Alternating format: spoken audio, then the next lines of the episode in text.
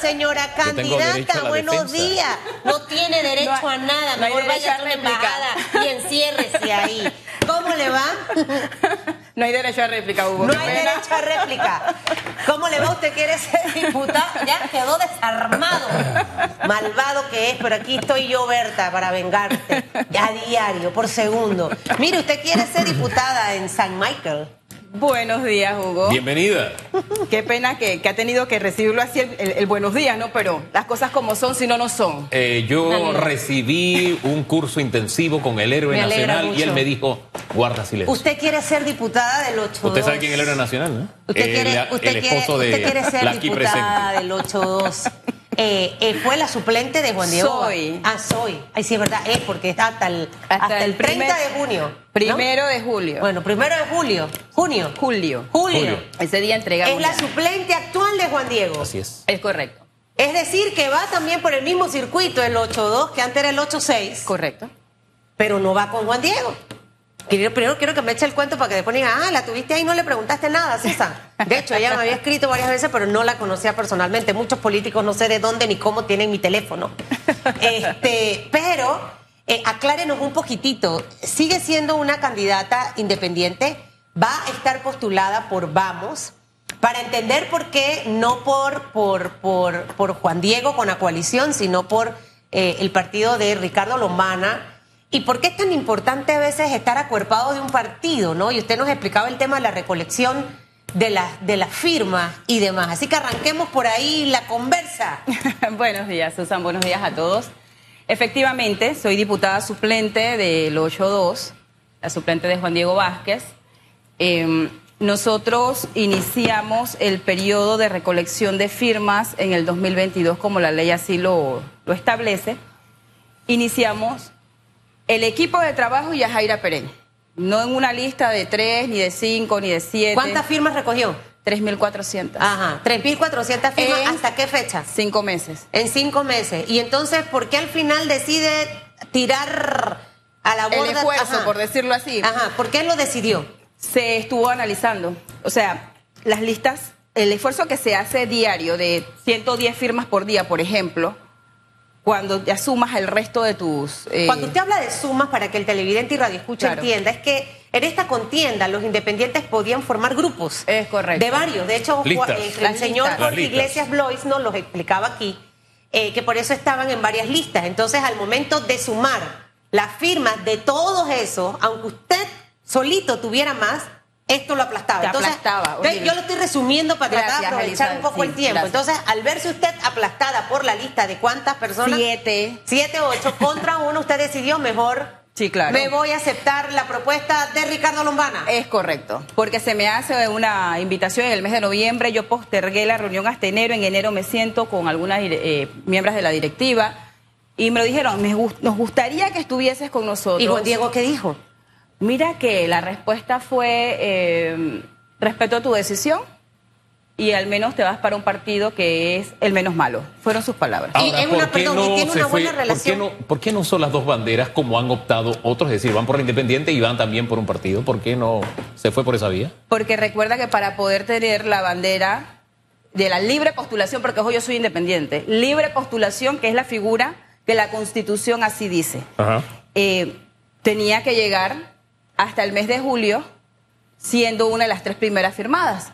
Y era casi imposible, claro. porque me aplastaban en las maquinarias de siete, de cinco, de tres. ¿Y, no podía ir por los dos? por Vamos y por, por la coalición. Ah, bueno, si te das cuenta, Vamos no va con Moca.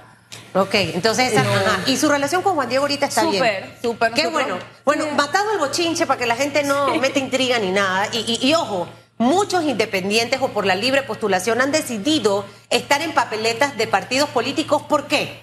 Justamente por eso, la estructura que tienen los partidos te favorece de cierta forma ante las estructuras independientes. Si, yo no tomo una decisión de aceptar una oferta del partido, entonces voy a tener que competir contra la estructura del partido. Y lamentablemente nosotros en Panamá queremos cambios, Susan, queremos un mejor país, pero no nos queremos involucrar. Entonces, si tú me dices a mí, yo voy a ser candidata, Yajaira, apóyame, y te digo, ah, sí, yo te apoyo el 5 de mayo, pero no te ayudan durante el proceso y te abandonan, te dejan solo. Entonces, Cuando tú ofreces, eh, te ofrecen una oferta, tú dices, ven acá, conchale, esta gente me va a ayudar. Ok. Y por eso está con Vamos. Ahora, Con vamos. usted, eh, Con perdón, Moca. Con Moca. Ay, perdón, perdón, perdón, es que esta cosa me enreda, pero al final, bueno, son casi de la misma cosa. Como No, la pero el misma- votante no se puede enredar. Claro, no se enrede, No, no, no, no, se no. enrede. Eh, pero son Gracias, Hugo. independientes, pues por la libre postulación, Sí, a es- eso me refiero. Ah, no, no hay problema. Ahora, usted, usted, mi querida diputada Ay. suplente, ya conoce el monstruo por dentro. Ha estado en la asamblea. Quizás no ha tenido tanto chance porque Juan Diego siempre está en la asamblea, ¿no? correcto. Eh, pero ya lo conoce y qué, qué nos ofrece a la población, no solo para el 8-2 en San Miguelito, de, de diferente, eh, y entendiendo que obviamente el escenario político es totalmente distinto al como, de hace todo- cinco como años todos atrás. los periodos. Porque ninguna elección se parece a la otra y ningún grupo de diputados se parece al grupo anterior, aunque repitan algunos. Mira, yo creo que antes de ofrecer tenemos que atacar el problema que tenemos de raíz y es el reglamento interno de la Asamblea Nacional. Y que curiosamente he estado viendo algunas campañas de, de algunos eh, candidatos que dicen que quieren presentar modificaciones al reglamento, lo que a mi juicio puede ser un escenario estupendo, porque en el 2019 éramos pocos los que realmente queríamos que eso se diera. Ahora, teniendo más, podemos, sin duda alguna, empezar a ver esa transformación, porque mientras no transformemos el reglamento, no importa cuántos proyectos llevemos, ellos seguirán haciendo lo que les da la gana. Éramos pocos, dice usted, lo pongo entre comillas, pero fue una criatura que tuvo varios padres. Sin que hubiera nacido, la criatura ya tenía, Como seis. sí, disputándose la, paternidad y al final nunca nació la, la bendita criatura. Ana Giselle Rosa, recuerdo los nombres de las peleas en el pleno. ajá. Raúl Pineda, Ana Giselle, estaba eh, obviamente Juan Diego. El presidente, de- expresidente de la Asamblea también. Este, eh, Castillero. Alta- eh, Castillero. Castillero. Ajá, también había otro PRD. se me va, pero eran como seis. Sí, como Sí. seis. Y al final la criatura no nació. No. ¿Qué marcaría, qué podría ser la diferencia y qué no se puede obviar en un cambio de reglamento interno? O sea, no, no, para que no le hagamos un maquillaje, ¿no?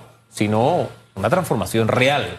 Hugo, es que tú no puedes seguir permitiendo, y Panamá no puede seguir permitiendo que una persona que no va siga cobrando. Por ejemplo, eso, eso es eh, una, una falta total y absoluta al sector laboral. No importa que haya sido electo no. Eh, Es más, por ser electo, usted tiene mayor compromiso de estar en su puesto de trabajo. Entonces, esas cosas no se pueden obviar en lo absoluto. Es más, la producción. En las empresas eh, te miden por producción.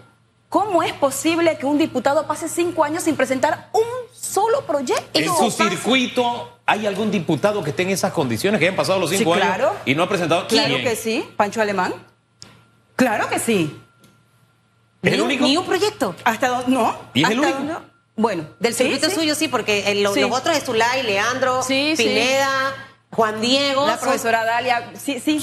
Pero ese señor, no. No, y quien le salva a él la asistencia es la suplente, ¿Quién es la suplente? la licenciada Mayra. Ajá. Ella es su Ahora, suplente. usted, como yo le decía al inicio, está dentro del monstruo, ¿no? Porque sigue allí.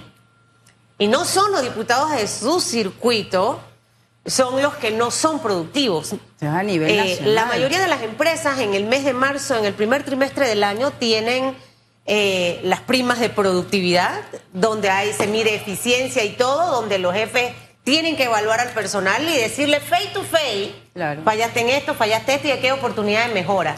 En el Estado eso no existe. No, para nada. Eh, pero de otras conductas que hay en la Asamblea, y ojalá, bueno, usted aquí la veo, aquí chombito, si usted llega a la Asamblea, mi estimada eh, joven Yajaira Perén, yo espero verla aquí chombito el resto, na- porque muchas, en periodo electoral, hablo de muchas mujeres, están, ¿no? Pero luego De- cuando ya se, se- le- la cosa las absorbe. No, no. Eh, ¿Cómo es? haga, haga la mueca. Eso, se apaga. No, no. Ahora, nada más no quiero que se apague, sino que los diputados van.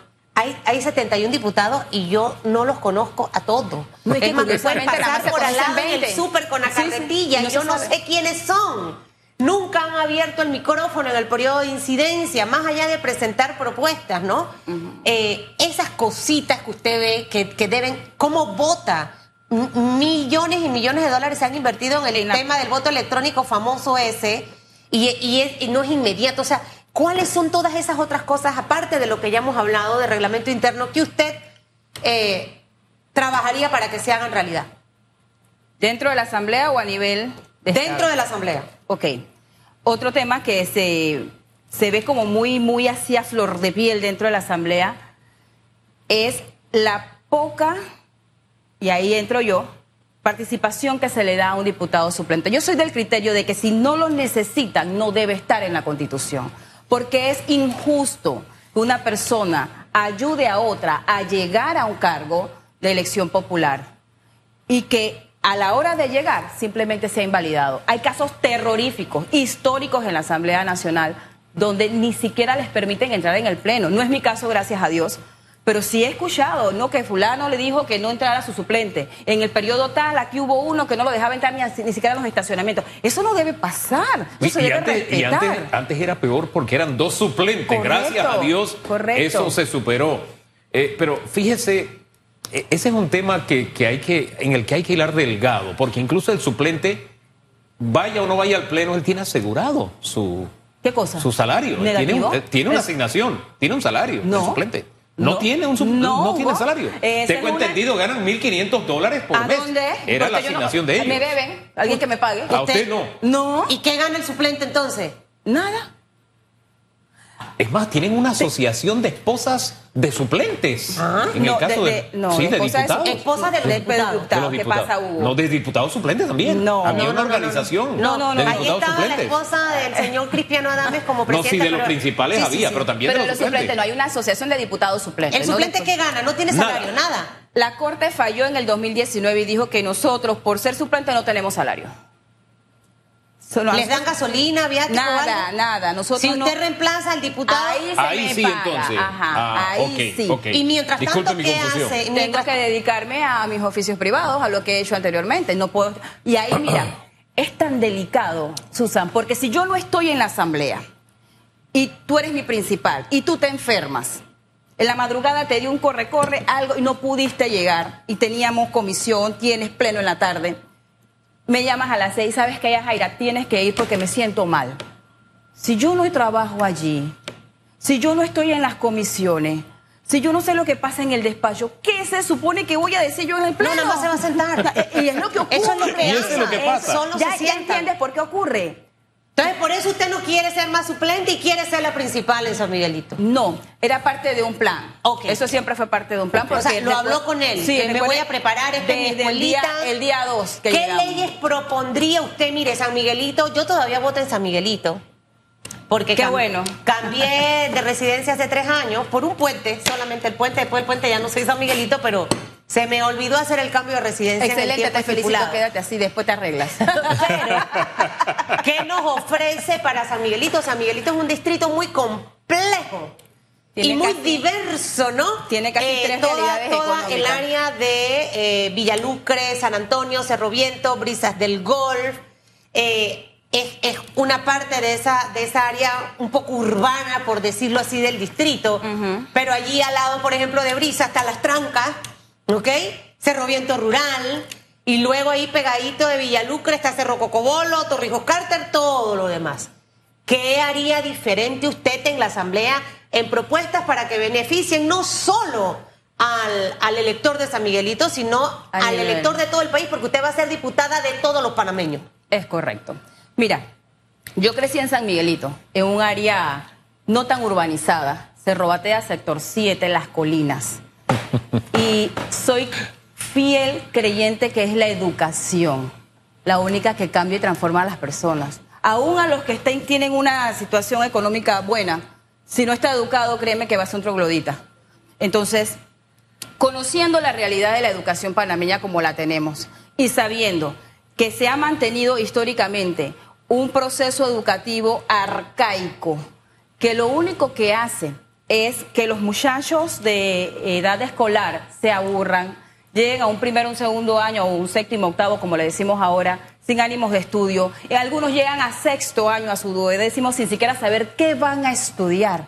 Yo voy a tener propuestas, de hecho ya las tengo diseñadas, para que dentro de las escuelas se dé desde primer grado materias de cultura, bellas artes, que se potencialice el tema musical en los muchachos. No todo el mundo le gusta jugar fútbol. Chicos, nosotros no nos podemos engañar. Ahí tenemos los niños cantores de precisamente de, De ese Robatea, sí, que estuvieron sí. en Roma cantando. A costilla de recoger plata. Mira, Uy, ¿cuánto costó? Ah, Mucho. También, Ay, tristemente. La realidad es que tú nada más cambias un poquito ese pensum académico y tú empiezas a eliminar un montón de problemas de seguridad, un montón de problemas de chicos en deserción escolar e incluso la alta tasa de muchachas embarazadas y de niños en edad escolar que son papás también, porque solamente hablamos de las niñas embarazadas, pero tenemos estudiantes que son varones que son papás. Entonces, creo que el tema de educación para mí va a ser bandera. Hay, hay, un, hay un tema que, no sé, yo siempre lo he pensado, yo también soy de, de San Miguelito, Belleza. crecí en San Miguelito. Pero Valle no de San Isidro, no voto en San. Miguelito. ¿Qué pasó, Hugo? Calle E, el Valle de San Isidro, detrás de la boca del lobo. La allá. educación, Hugo. Y vivía allá antes de que existiera ese robatea. Mira tú, no, es que sí, se Ya, nota. solté la cédula, ¿no? Además yo lo digo sin pena, yo soy un pelado de 58 años, pero ese no es el punto. Pelado. Sí, fíjese en este detalle. Ok. Hay áreas que suplen de mano de obra a la ciudad y que le resulta un costo de vida a esas personas extraordinario, un desgaste extraordinario. Y ahí ubicamos a San Miguelito, Panamá Norte, Panamá Oeste.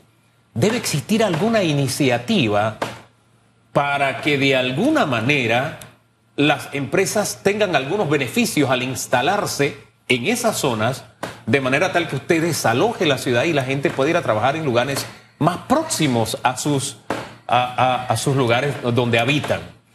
Esta iniciativa la he puesto sobre la mesa porque incluso hay otras que he visto en otros países que funcionan, donde se beneficia a la pequeña empresa en el barrio para que supla a la gran empresa. Aquí nos hemos quedado con que el duro, sí, mucha gente estudió haciendo duro en la casa, pero darle un beneficio para que además no se convierta simplemente en un hacedor de duros para el barrio. Hombre, que le dé duros a, a Susan y los venda allá en Albrook y que de alguna manera en la ecuación expanda un poco ganen, la- ganen, ganen. Entonces, yo, yo sueño con que diputados de esas regiones principalmente tengan algunas iniciativas que no son nuevas y que van a beneficiar a sus pobladores. Se lo dejo sobre la mesa a varios diputados, se lo he dicho, y han dicho, voy a investigar, Gracias. me suena bien. Sí. Y la gente de San Miguelito, la gente de Panamá Oeste, la gente de Panamá Norte, lo va a agradecer, porque Claro. es, además que lo que ganan se les va en pasajes, se les va pagando en, en ¿cómo se llama? En, esto, en los buses piratas, etcétera, porque el transporte es un desastre. También porque para es mejor moverse así y en taxi porque la seguridad es un desastre también. Entonces se, se matan varios pájaros de un tiro. Se lo dejo sobre la mesa. Gracias, Hugo, lo vamos a tener en consideración. Tema mujer, importante. ¿Qué va a llevar a la asamblea? Esta, esta, esta campaña tiene poca participación de la mujer. Algo pasó, las espantamos. Sí, esa es la verdad. Sí. En el anterior Había eh, hubo mucha, eh, de hecho se celebró la, la gran participación de la mujer. En esta algo ocurrió, espantamos a las mujeres, mucho Y tema mira- de una campaña que, que, que, que va hacia atacarte personalmente, que eh, tu, tu tema íntimo, o sea, mucha violencia política hacia la mujer. Es curioso porque justamente durante este periodo, a mi parecer, fue uno de los periodos que más se trató de rescatar la participación de la mujer. De hecho, se creó hasta un ministerio que ha sido muy polémico, el tema de la creación del Ministerio de la Mujer. Y se han eh, fortalecido ciertas secretarías a nivel de, diferentes instituciones referente a género. Pero curiosamente, como siempre digo, los proyectos y, y las iniciativas terminan siendo las curitas nada más de un gran, gran hueco que tenemos. No se ha educado a la ciudadanía al respeto a la mujer, como bien lo mencionaste tú, Susan. Hace un momento dije, manejamos estadísticas de niñas embarazadas, pero no de los niños. Y desde las edades tempranas vemos este tipo de situaciones. Todo el señalamiento, todo el error, to- todo lo que es marcado y tachado es directamente a la mujer y al hombre se le segrega. Y ojo, yo soy madre de tres varones. Tengo hermanos varones, cinco hermanos varones. Y, y estoy de acuerdo con que ellos tienen una, una postura interesante en cada cosa. Sin embargo, también me, me enoja mucho, y lo tengo que decir con mucha propiedad, me enoja ver estadísticas todos los años de niñas embarazadas. Y yo pregunto, ¿y dónde están las estadísticas de los chicos que son los papás de esas- esos bebés? Que también estudian en su gran mayoría. Entonces, propuestas como esa. Propuestas como esa, dígame Hugo. No, no, me, me- me quedo con esa iniciativa. Yo soy abuelo de cinco nietas, padre de cinco mujeres, solamente un varón. Y de verdad, es lo que estamos haciendo como sociedad al estigmatizar a la mujer. Etiquetas, Es- etiquetas. et- etiquetar a la mujer Sí. es algo que, que la propia mujer ha decidido dar un paso al lado en esta campaña y en eso estoy de acuerdo con Susan. Y tenemos que buscar de qué forma eh, en la práctica se suspenden algún tipo de hombre, de, de prácticas nocivas hacia la mujer en el mundo político. Y, y es hasta absurdo, sí. porque imagínate, no queremos violencia, decimos, Sí. "Eh, queremos que mejore la seguridad y queremos esto y queremos aquello, pero a la primera agarramos el teléfono y empezamos a destruir Uh. figuras y, y entonces como, como que no, no es consono ni coherente Total. lo que dices con lo que haces, pues. Gracias por acompañarnos esta Ya se mañana. acabó. Se acabó el tiempo. Ah, Con nosotros todo es rápido y cuando aparece alguien más